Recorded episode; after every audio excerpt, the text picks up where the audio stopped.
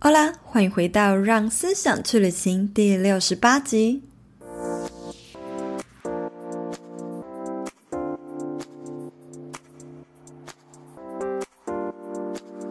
继上次聊完《勾引》这本书大获好评之后呢，大家纷纷再度敲碗，希望我可以再多分享一些行销书籍。那么这次呢，这一集就是节录自 IG 上的直播，要来跟大家分享《场景行销模式》这本书。除了会说明什么是自媒体时代必学的场景行销之外，更要不藏私的和大家分享近期由工作室伙伴青椒所开设的最新课程 ——IG 视觉行销设计课。从铺陈到开卖，完整的行销计划中，每个环节是如何完美的融入各种场景行销的手法，带大家一一破解每个你被行销的 moment 有哪些。这集的内容相当丰富精彩，记得要带着笔记本来收听哦。如果你是第一次收听这个节目，欢迎追踪我的 Instagram，了解更多不一样的人生观点。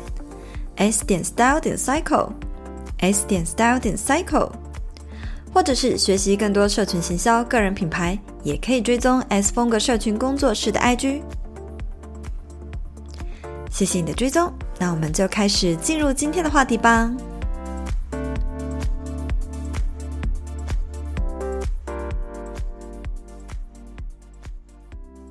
只要你是社群工作者，或是你是创作者、自媒体人，或是你是品牌商家在经营 Instagram，《场景行销模式》这本书，呃，我觉得它里面有很多东西真的是非常适合现在的自媒体时代的人都来学习、都来应用。如果你没有听过什么是场景行销，那么我今天呢，就是会来带大家来。Review 一下这本书里面讲的一些重点，你们可以应用在自己的创作层面。前面呢，我会先跟大家说明什么是场景行销。知道场景行销是什么之后，我会告诉大家场景行销要成功有哪五大关键。这五大关键只要你掌握了，就是不管你是经营、你是创作者、经营个人品牌，还是你是商家，只要你掌握这些关键，有机会就是创造出很棒的流量。好，然后再来第三个重点呢，就是我会。用我们最近大家是不是知道我们有推出 IG 视觉行销设计课，就是教大家怎么样呃找到自己 IG 品牌的设计风格啊，然后针对图文创作者所推出的一个排版学习文字呃社群文字排版的一个课程。那这个课程我不是推出来，然后我们有一系列的行销企划，那你们一定也会看到我们整体的视觉就是很一致，然后我们的活动也很丰富，是不是很棒？然后呢，我就是要用。这个我们 IG 视觉行销设计课，我讲什么？就是要把我们幕后的行销企划大公开给你们知道，做一个案例示范，然后来告诉大家我们是如何完美的掌握这是场景行销的五大关键。那透过这个案例的分析呢，你们就更知道要怎么样应用在自己未来的品牌跟产品上。好，然后第四个，最后最后同场加映就是 bonus 跟你们分享啦，就是为什么我要做两个品牌？很多人真的是知。咨询一直问我是不是很好奇，所以呢，这本书我们就要进入直接正式正题啦。什么是场景行销？这本书呢，一开头他就写：传统行销已死，场景才是王道。光是这句话呢，我就觉得有被震撼到，就是对，没错，传统行销那一套什么发传单啊、上电视啊，这些已经都不管用了。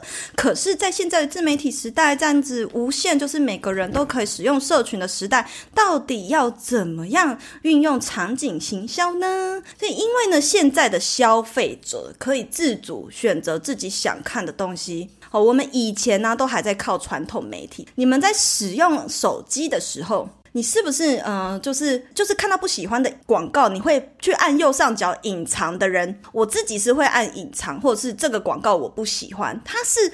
给消费者、给受众选择权的，你会发现，现透过一些广告，然后你去观察，就会发现，其实我们都已经有选择权。甚至你在看 YouTube 广告，谁不按跳过广告？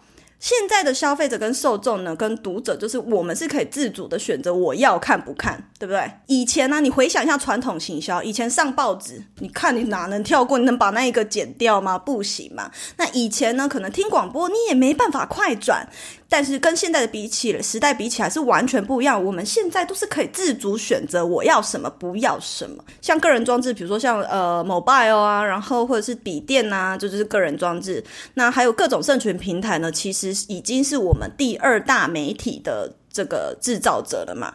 那这这本书开头就是在跟你解释这个东西。新媒体的革命呢，其实有一个很重要的面向是，其实消费者和行销人都难以。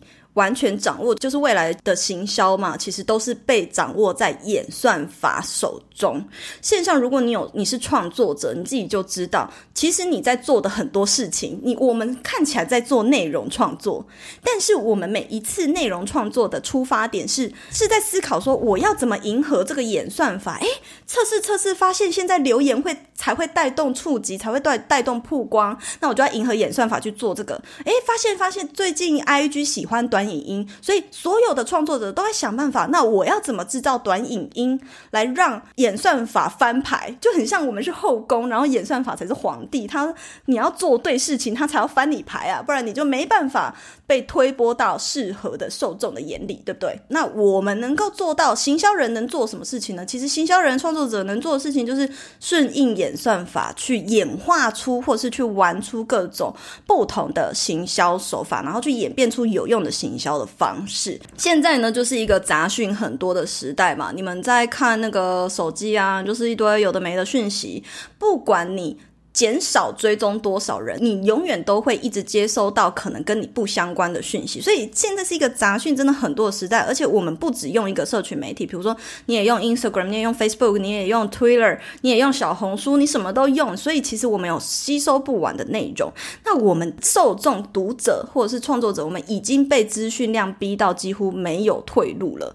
所以上次在勾引这场直播里面有讲到说，我们过去我们处在一个体验型的时代，大家还记得什么是体验行销吗？体验行销就是有点像是，嗯，你在百货公司看到化妆品牌，他们办一个快闪的，就是让你体验他的化妆品的产品活动，这就算是一种体验行销。或是在大卖场有这样子试吃的活动，它也是一个体验行销。那在勾引那场直播就讲说，诶，之前还停留在体验行销的时代嘛，那后来慢慢慢慢演变成情感行销开始红起来。情感行销就是与你建立更深的情感连接，就是以所以呢。个人品牌崛起嘛，个人品牌崛起，因为所以你会看到很多小众品牌的老板，不管是服饰的老板娘，还是是呃新兴团队、新创团队的老板，自己跳出来做个人品牌，然后去直接的与受众对话，直接的靠人去传递品牌的价值。情感行销就是抓准了这一点，当人对你产生同理的时候，你做什么，他因为喜欢你，所以就会愿意支持你。而其实上一次在勾引直播，如果你没有听过那场直播，可以到我的 podcast 之后再去补听。好，今天先听完这个，其实它是属于场景行销的。五大关键里面的其中一个关键，所以其实场景行销这个蛮重要的，真的是这本书推推好不好？我们刚刚已经了解到场景行销是什么了哈。场景行销其实就是一个因为演算法的关系，然后因为自媒体时代来临，所以所出现的一种行销方式，所以它是一个很大的概论。而情感行销、体验行销都是包括在这里面。那它呢，有包含了五大要素，或者说五大成功的关键。第一个就是场景行销里面会包含一个东西，叫做可立即参与的体验。那你们可以去想想看，有没有什么最近你有没有去超市购物，或是你最近一次消费的经验，或是你最近有没有参加什么活动，有没有一些很特殊、很特别的一些呃行销的体验？其实我们每个人都活在行销之中，我们每个人每天都在被行销，只是你有没有去意识到的过生活，然后有意识的去观察身边你被行销的每一个 moment，其实整个生活都是行销课，好吗？他这边里面有讲哈，可立即参与的体验有分作两种。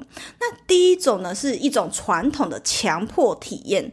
强迫体验，来你们想想看，有没有什么立即传迫被知道的？像我们刚刚，其实我最直觉想到的事情是什么？就是。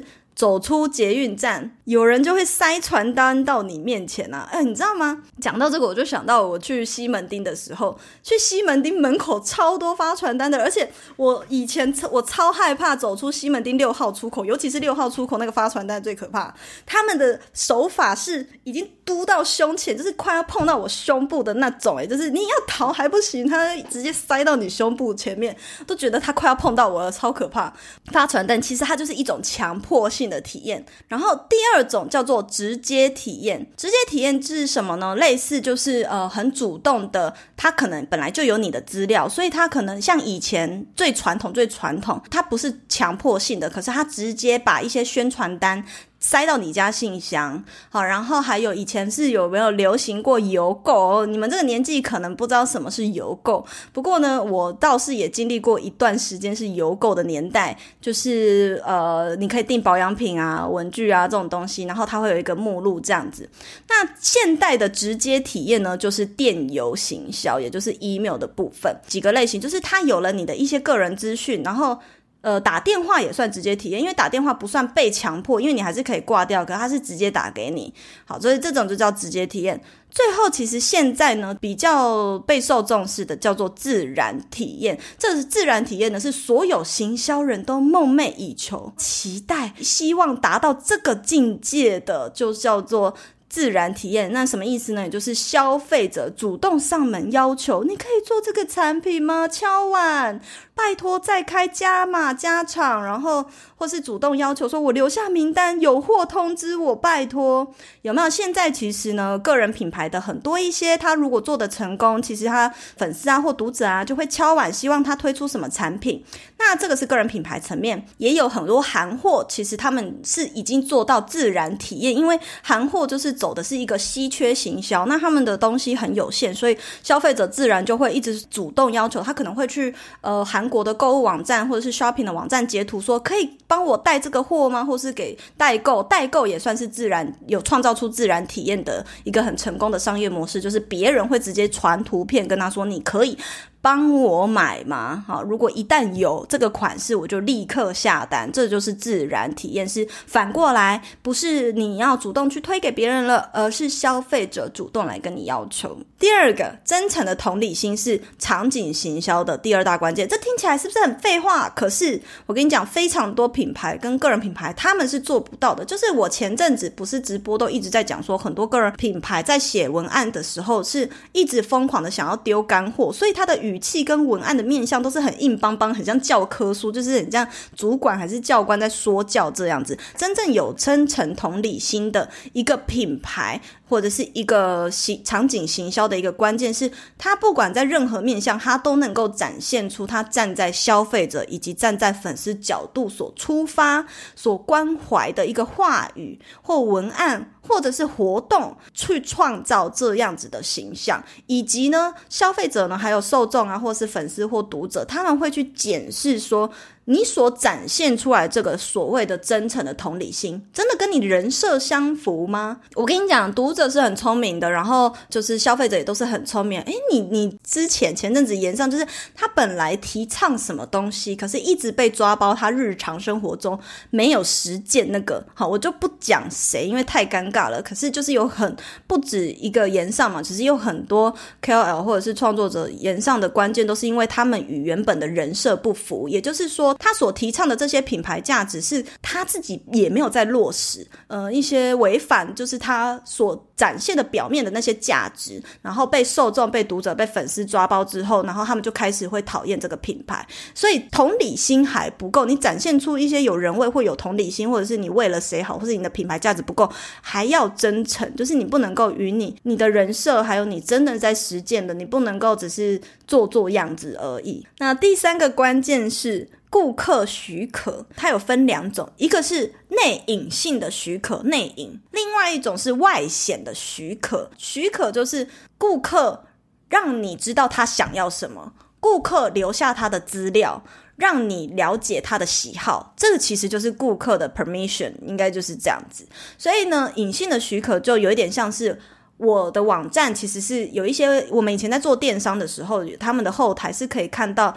可以分析到哪个账号他把什么东西加进购物车，可是他加进购物车没买离开了，没买离开的有加购物车没买离开的人，你会不会发现诶，就会有那个原生广告跟着你。原生广告就是有点像是逛网站，然后它突然跳你刚刚看的那个品牌，或者是呢，呃，你 email 就突然收到一封信，诶，你刚刚加入购物车，可是你还没买哦，要不要再回来逛逛啊？好，这种就是。顾客不小心留下他的蛛丝马迹，不小心透露了他喜欢什么。跟你们讲一个，因为我以前呃念硕士的时候有做这个案例分析哈，在西班牙 Zara 的服饰，马德里的旗舰店，他们服饰呢，他们呃应该是不止马德里，应该全球都有。他们有一个很聪明的服饰镭射标签。那这个服饰镭射标签是在干嘛的呢？这东西很有趣，你们可以听听看哦。我不知道台湾有没有总部的系统是可以看到，比如说马德里旗舰店多少个客人他是。今天他只要拿这件衣服进试衣间，呃，镭射条码就会立刻试衣间是会感应到的。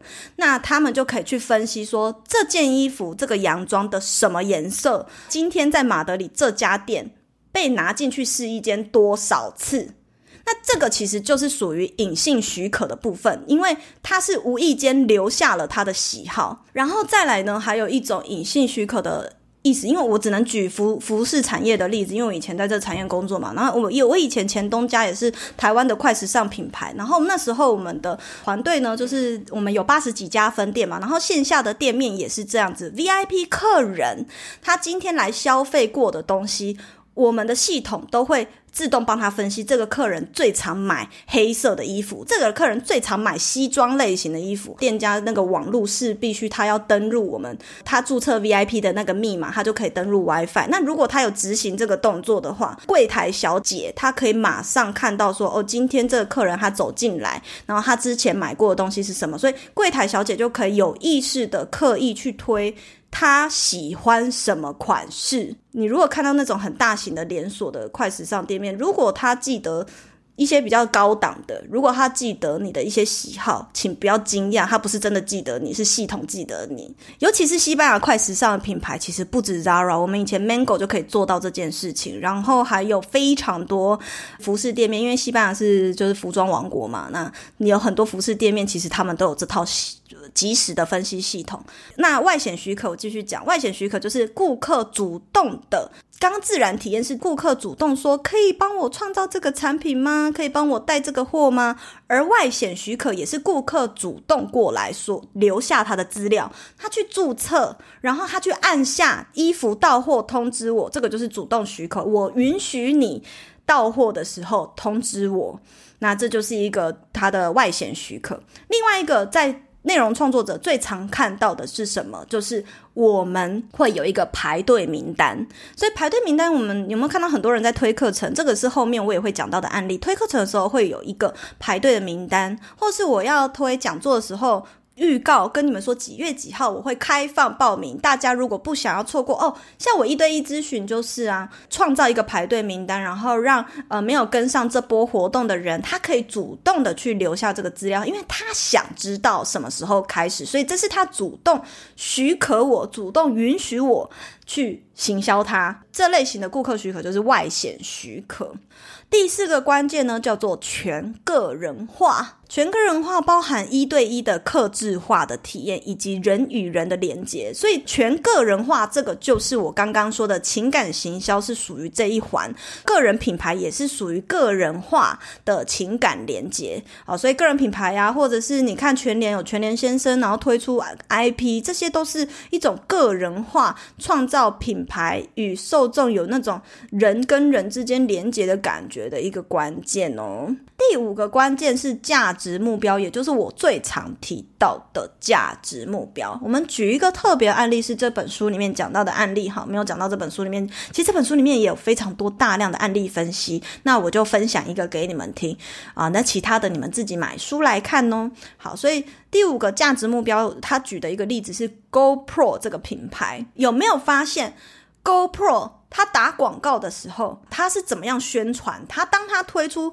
Hero 六七八九十，Hero 六七八，不知道现在拖到第几了。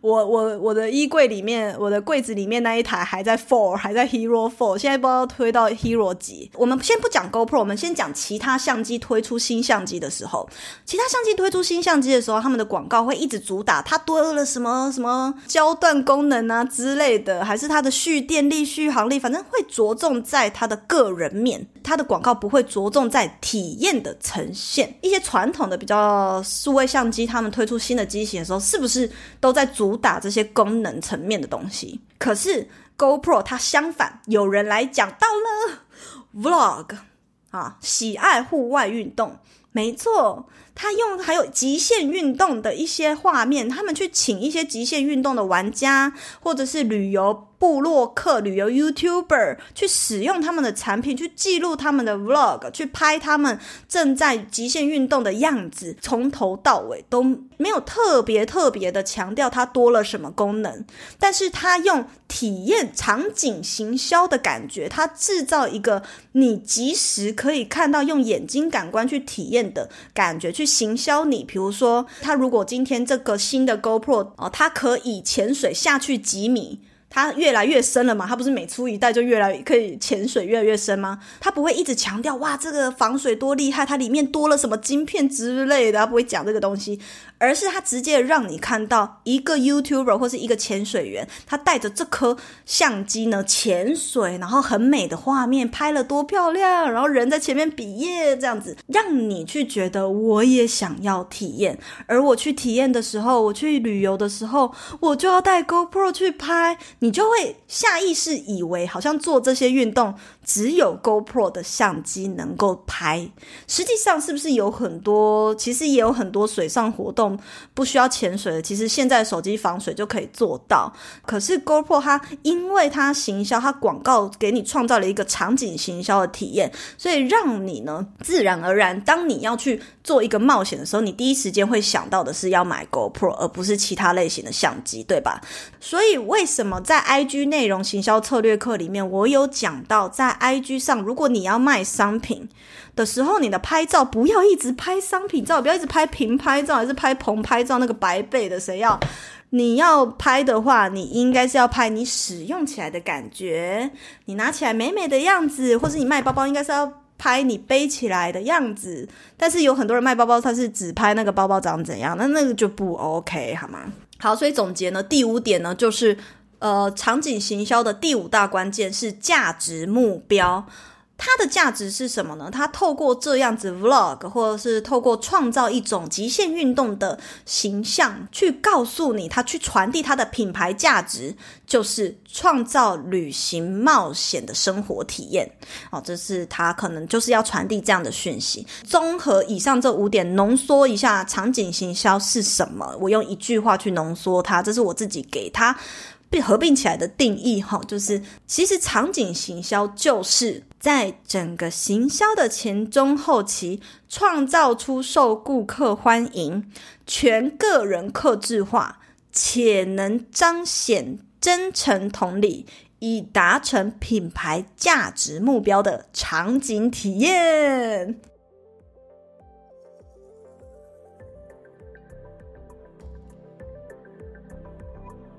你也想透过 Instagram 推广自己的服务和商品来提升业绩吗？或者是也想要找到自己的 Instagram 品牌风格和魅力吗？先别急着快转，由 S 边工作室近期推出的两套课程就能够满足你的这些需求。第一堂是 IG 内容行销策略课，这堂课将解决品牌商家在社群上行销的困扰。我将传授独创的 IG 内容导购漏斗。这是一套长青的经营策略，透过打造涨粉、养粉、导购的内容单元，让你的粉丝一步一步变顾客。这堂课将在九月三十号截止报名，记得把握时间加入哦。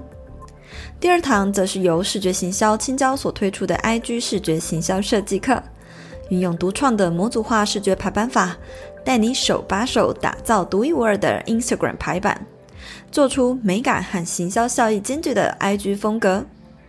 十月十号以前加入即可享有早鸟预购优惠，更多 IG 经营学习资源都在 S 风格社群工作室，也欢迎你点开资讯栏来领取免费迷你课程，抢先试听。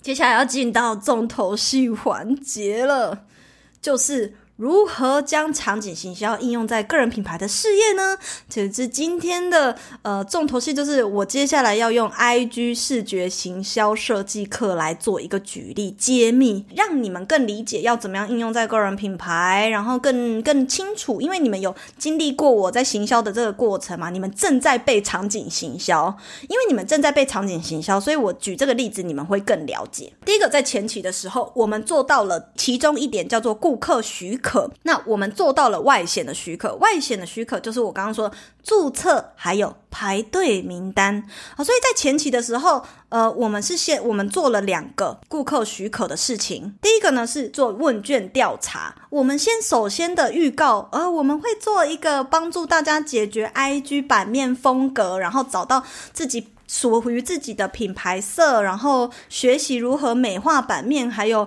呃现实动态的一堂课。但是呢，我们初步呢就先规划好课纲之后，就把它腾到这个，就弄成了一份问卷，那去丢到现实动态去问大家。因为问卷调查这件事情，我们有丢一个诱因，就是说，如果你有填写问卷调查，这个已经结束了啦，就是分析给你们听。有有填写问卷调查，到时候在开课的时候，你们会获。的一个课程的折扣，那其实就是直播的那个连接。那这个问卷调查呢，就是让顾客呢愿意的主动留下他的资料。那后来到确定课纲的时候，我们就开始创造排队名单，而排队名单它也是让真的有兴趣的人他主动留下资料的一个东西，所以它也是属于顾客许许可的一个关键。好，所以我们用了这两招，刚好符合了这个场景行销的这个关键。第二个呢，则是我们还做了一件事情是。让顾客有呃，让粉丝呢有一种可以立即参与的体验。有没有记得刚刚前面讲场景行销的第一个关键就是创造可以立即参与的体验？它英文叫 available。好，那这个我们怎么我们做了什么呢？就是我们隐约呢其实有释出消息，然后我们制造一个期待感。我们透过问卷调查还有排队名单去试出消息，诶，我们会做这堂课，制造粉丝的一个期待感之后，前期呢我们就融入在 IG 的贴文。哦，可能先告诉大家视觉行销的重要性啊，排版的重要性啊。好，我们先讲这件事情，然后我们做了一件事情，就是可立即参与的体验，其实就是 UGC 活动。UGC 活动它就是场景行销的这个关键的里面的其中一个方式。然后第一波其实是工作室跟他的账号都同时做的，他就在一夜之间破万了，就是他的排版。神器，现实动态排版神器。当时为什么要做这件事情？当时在做这件事情的时候。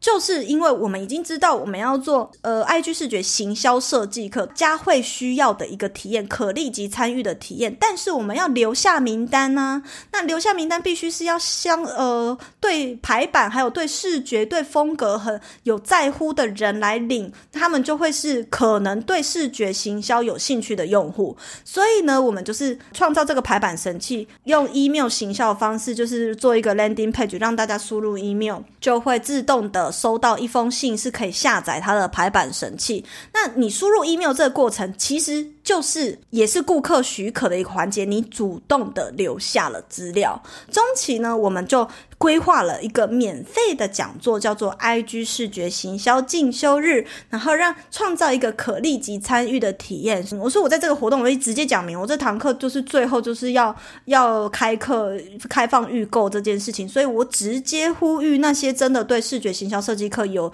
兴趣的人来。参加 IG 视觉行销进修日，在这个课程的过程中，我们从活动的文案，从课程的出发点，一直到课程的所有的章节设计，我们都是。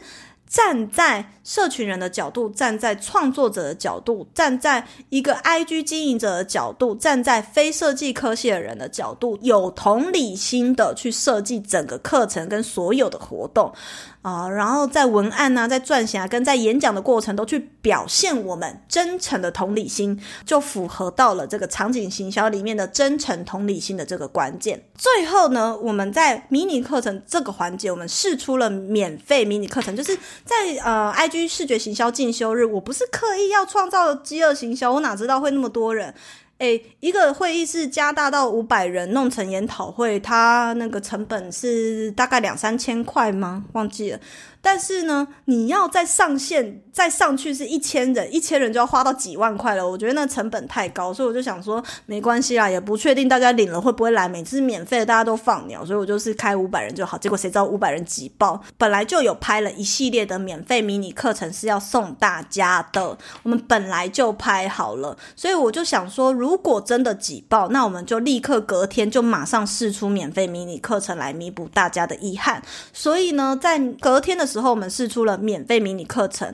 那在领取免费迷你课程的时候，你就会在我官网注册。所以其实，在官网注册的时候，我又收集到了大家的名单，所以我就会有你的 email。那有些人会后面就会一直收到我的 email，拜托你不要生气，因为你自己有兴趣来领我的免费迷你课程，我没收你钱，我寄你 email，你还回信骂我，也真的有没水准的人回信骂我诶。但是我可以理解啦，我也没有一直轰炸他，我隔天也才发一封信而已啊。我说提醒他来上课，我发那封信是记得你有领免费迷你课程哦，要记得回来上课哦。然后就收到今天收到一封信，有一个人骂我说，我可以不不能之后再上课吗？我今天打疫苗很累诶。我心里想说，哈，你打疫苗很累，我打疫苗也很累啊，谁打疫苗不会累啊？有必要把气出在我身上吗？你自己要领免费课程，我没给你收钱就已经很佛了。好啦。我要讲最后，我们在整个行销前中后期，现在到了后期嘛，后期就是免费迷你课程，还有第五个关键呢、第五个关键我们有也有做到，就是全个人化。我们做了什么？就是在免费迷你课程的最后一堂课，如果你有看完的话，最后一堂课是在教你，所以大家去领哦。最后一堂课在教你什么？线动的排版美化，就是有很多常常就是不管你是路人甲乙丙丁，还是你是创作者，还是你是品牌经营者，常常我们可能。拍的照片是比较花的，然后呃，你要讲资讯很多，在上面压制就很丑，很难阅读。那青椒在第三堂课的时候有教大家怎么样优化你的线动的视觉排版。看完这整堂课，第三堂课看完的时候，就有一个免费的线动作业指导机会，就是我们希望你看完课真的去实做，然后发一个线动标记我们那。青椒呢，就会统一在那一周的假日呢，去改大家的线动作业，帮你看你哪里可以做得更好，哎，哪里做对了这样子。所以这个东西是一个一对一指导，那这个就是一个全个人化、克制化的一个行销方式，也切中了这个场景行销的第五个关键呢。其实还有一个关键就是价值目标。价值目标，其实我们整个工作室不管是做什么事情，我们都一直在强调我们的价值目标。刚刚讲了，帮助内容创作者被更多人看见，而这个课程它也有属于它自己的价值目标。第一个就是希望让社群工作者都可以减少出图的时间。在我咨询的过程中，我有发现到，呃，很多人，多数的创作者，他们都会问我，怎么样可以。让我就是更快的，因为我斜杠，我要怎么样更快的出 IG 贴文？然后我花很多时间在做图，我该怎么办？我常常听到这个。如果真的要比起来，有很多社群大神，他们一篇贴文都做超快，他们都做十五分钟、二十分钟都好。我已经算慢的，我大概四十分钟到五十分钟。青椒以前他做图的时候也是很慢，他也是非设计科系出身，他以前做图也差不多三个小时左右，但他现在一个小时就可以做完。而我们工作室的新伙伴 Polly，我们那天开会的时候有问他，诶，你在进来工作室一开始的时候，你做图你有没有去算过大概多久？他说大概也差不多五个小时。那一直被我们训练了一个月，到 在这里精进了，逼他逼了一个月，他现在一。已经差不多一点五个小时就可以完成一组图片了，非常的快速，而且他是抢先体验到，呃，青椒的那一个模组化视觉排版法，就是教他去创造自己的模组，然后利用这些模组去出图。好，然后再来我们强调的价值目标，除了就是希望大家可以快一点，第二个就是我们希望大家都能够轻松的找到 IG 风格。风格这件事情，它是一个很笼统、飘渺的东西，但是在这堂课是有一个非常实际的做法，带你找到风格，是真的是 step by step。所以整个课程有分做呃三大层面的架构，第一个是前面的章节比较是带你找到建立自己的风格，找到自己的。文字啊，找呃字体呀，呃什么个性的人适合什么字体都有学问的，什么类型的商品适合什么字体，什么类型商品适合什么颜色都有学问的。你什么个性的人，你是什么产业的人，应该要选择什么样色系的品牌色，这都有学问。就是在前面你会先学到一些这个风格，然后中间是比较核心内容，则是是怎么样快速出图、模组化视觉排版法，而最后面的章节是。讲商业类的，就是结合行销，所以视觉行销的部分会商业色彩学这些就是姐来教你们。还有 bonus 章节是青椒，它会公开它为什么限动有这么高的互动率。它限动的平均观看其实平常是大概，它现在一万多追踪嘛，平常大概。他截图给我看，平常大概有一千多个人，可是他在使用一些他的互动秘诀的时候，就会整个翻到翻了四到六倍的观看数，四到六倍很惊人的，以他追踪的来讲，而这四到六倍已经快要已经几几乎是成为他日常的观看数了，因为他平常就在用这这几招。可是如果没有特你们去观察，可能不知道他做了什么，所以在这个课程里面会 bonus，他会教大家。还记得最后我要揭露什么事情吗？对，为什么要分两个账号？没错。好，我来讲。其实原因很简单啦，所以我才放到最后。原因真的很简单，在 IG 内容行销策略课有跟你们讲，这是一个双品牌的策略，区隔受众。没错，区隔受众是一个，它是一个漏斗，就是其实它是一个双品牌策略。那符合场景行销模式这本书里面的一个点叫做要强化品牌的声音，它里面第七个章节就在讲场景行销的其中一个关键——真诚同理。而真诚同理的这个章节呢，它就强调说，品牌声音同理心必须一致。好，那这个东西他就在讲了一句话，我觉得很好，他说。在做品牌的时候，你要想尽办法把自然且富人性的品牌声音传递给你的受众知道，或传递给你的顾客所知道。那这也就是这里面就有讲到，延伸出为什么很多品牌会推出自己的 IP，为什么会有个人品牌的出现。所以其实个人品牌就是一个强化品牌声音最好的东西。那可是强化品牌声音这件事情，嗯、工作室难道不能做吗？难难道一定要分开吗？因为我想要区隔受众。其实我的受众的样貌越来越多样。起初我一开始都在讲职场，所以来追踪我的人都是上班很痛苦的上班族，很想赶快离职，想要骂老板的人来追踪我。那接下来，随着我又再继续增加一些内容的时候呢，他们开始比较多是下班后创业的人会想要找我，因为同时就是跟着我成长嘛，因为我那时候也是在下班后经营 IG，所以大家就也想要了解，就很多上班族，那一直走到现在，已经是非常多创作者追踪我，可能因为行销想要学行销的关系，有创作者追踪我，然后。也有斜杠创业家追踪我，然后也有对于行销、社群行销工作有热忱的人追踪我，所以追踪我的人越来越多。如果我忽视，就是如果我为了要推工作室的呃 IG 内容行销策略课，而忽视了我一部分的粉丝的心情，那我会觉得。就是不 OK，长远的长期下来，其实我在勾引那场直播也有讲过为什么要做两个账号啦。好，其实但是今天在讲其他的面向，你们如果要听完整的，就去勾引那场再听一次，然后把两边的东西凑起来。呃，真正对于我行销课程或产品的人或服务，或对于一对一咨询的人服务有有有兴趣的人，去追踪我们工作室。所以就是以我团队那边为主，他们去发去行销我们的每个活动，跟比如说现在推线上课程，他们在那边发，我只负责转发这个动作，或是用我这个人去 call to action，去降低，这是第二个要点，降低我自己的商业感。因为毕竟我自己也是一个创作者，可是我又有自己的服务跟商品，我不想要一直在我的现实动态一直消费大家，或是一直推大家东西。有时候我也会不小心太用力，那也是我的错。但是我创了另一个账号，就是希望我这个人的商业感可以再降低一点。所以这件事情就是我为什么特别把自己个人品牌拉出另外一个账号，我想要强化这件事情。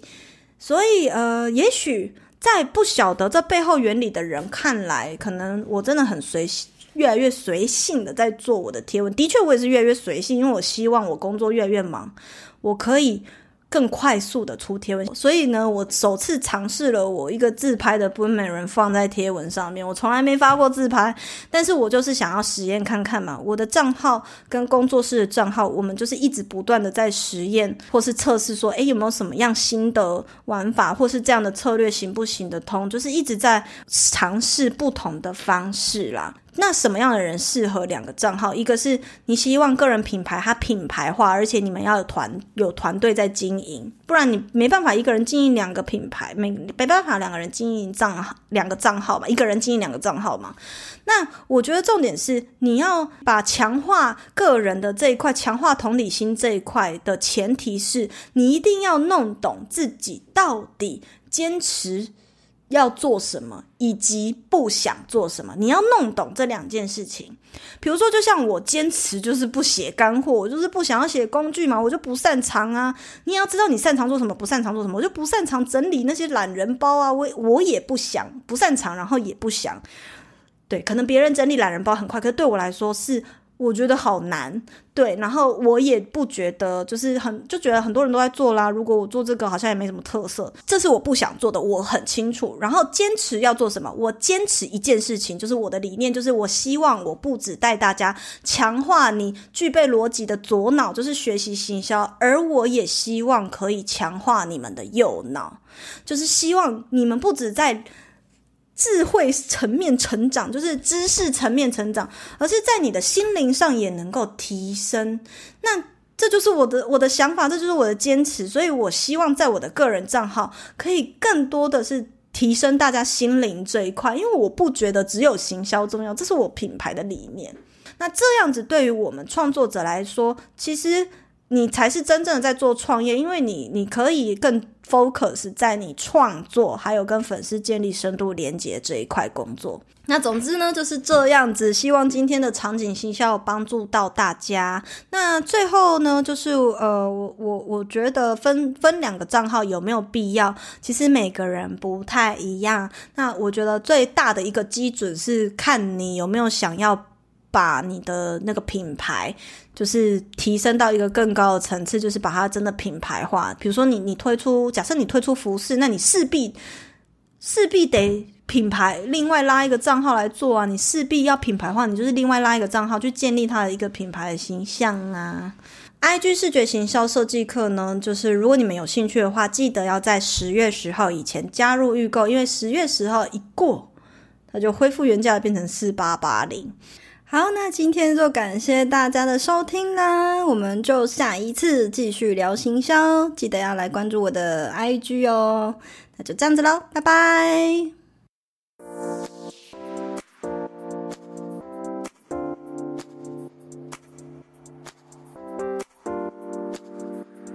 谢谢一直听完到最后的每一个你们，喜欢这类的内容，记得按下订阅追踪，都是支持我继续创作的动力来源哦。欢迎大家可以追踪我的 Instagram s 点 style 点 cycle s 点 style 点 cycle，或是私讯我和我分享你对这集内容的观点和看法，我都会很乐意回复大家的哦。那我们就下一集见啦，拜拜。